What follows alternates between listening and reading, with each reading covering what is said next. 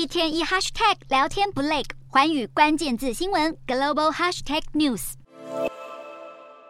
中国科技大厂华为的全连接大会二十号在上海登场，华为轮值董事长孟晚舟现身发表演说，表示华为将会全面智慧化。这是孟晚舟在华为 Mate 六零系列手机推出后首度公开亮相。他在会中大谈算力的重要性，表示在下个阶段，华为将以全面智慧化战略加速产业智慧化转型，并且满足各行各业的 AI 需求。华为近来传出突破美国晶片出口管制，不止 Mate 60 Pro 搭载的麒麟 9000S 晶片，揭露旗下海思半导体已经具备自行设计晶片的能耐，并且正出货新的中国制晶片给监控摄影机制造商，似乎绕过美国对晶片设计软体的管制。再加上华为日前发表作业系统鸿谋4.0新版本，受到各大厂商，像是支付宝、京东、小红书和招商银行等初创公司的欢迎。就如同孟晚舟的父亲华为创办人任正非所说，美国的制裁对华为来说确实是压力，但是压力也是动力。他还提到，华为的策略已经从以美国为中心转向以欧亚为中心。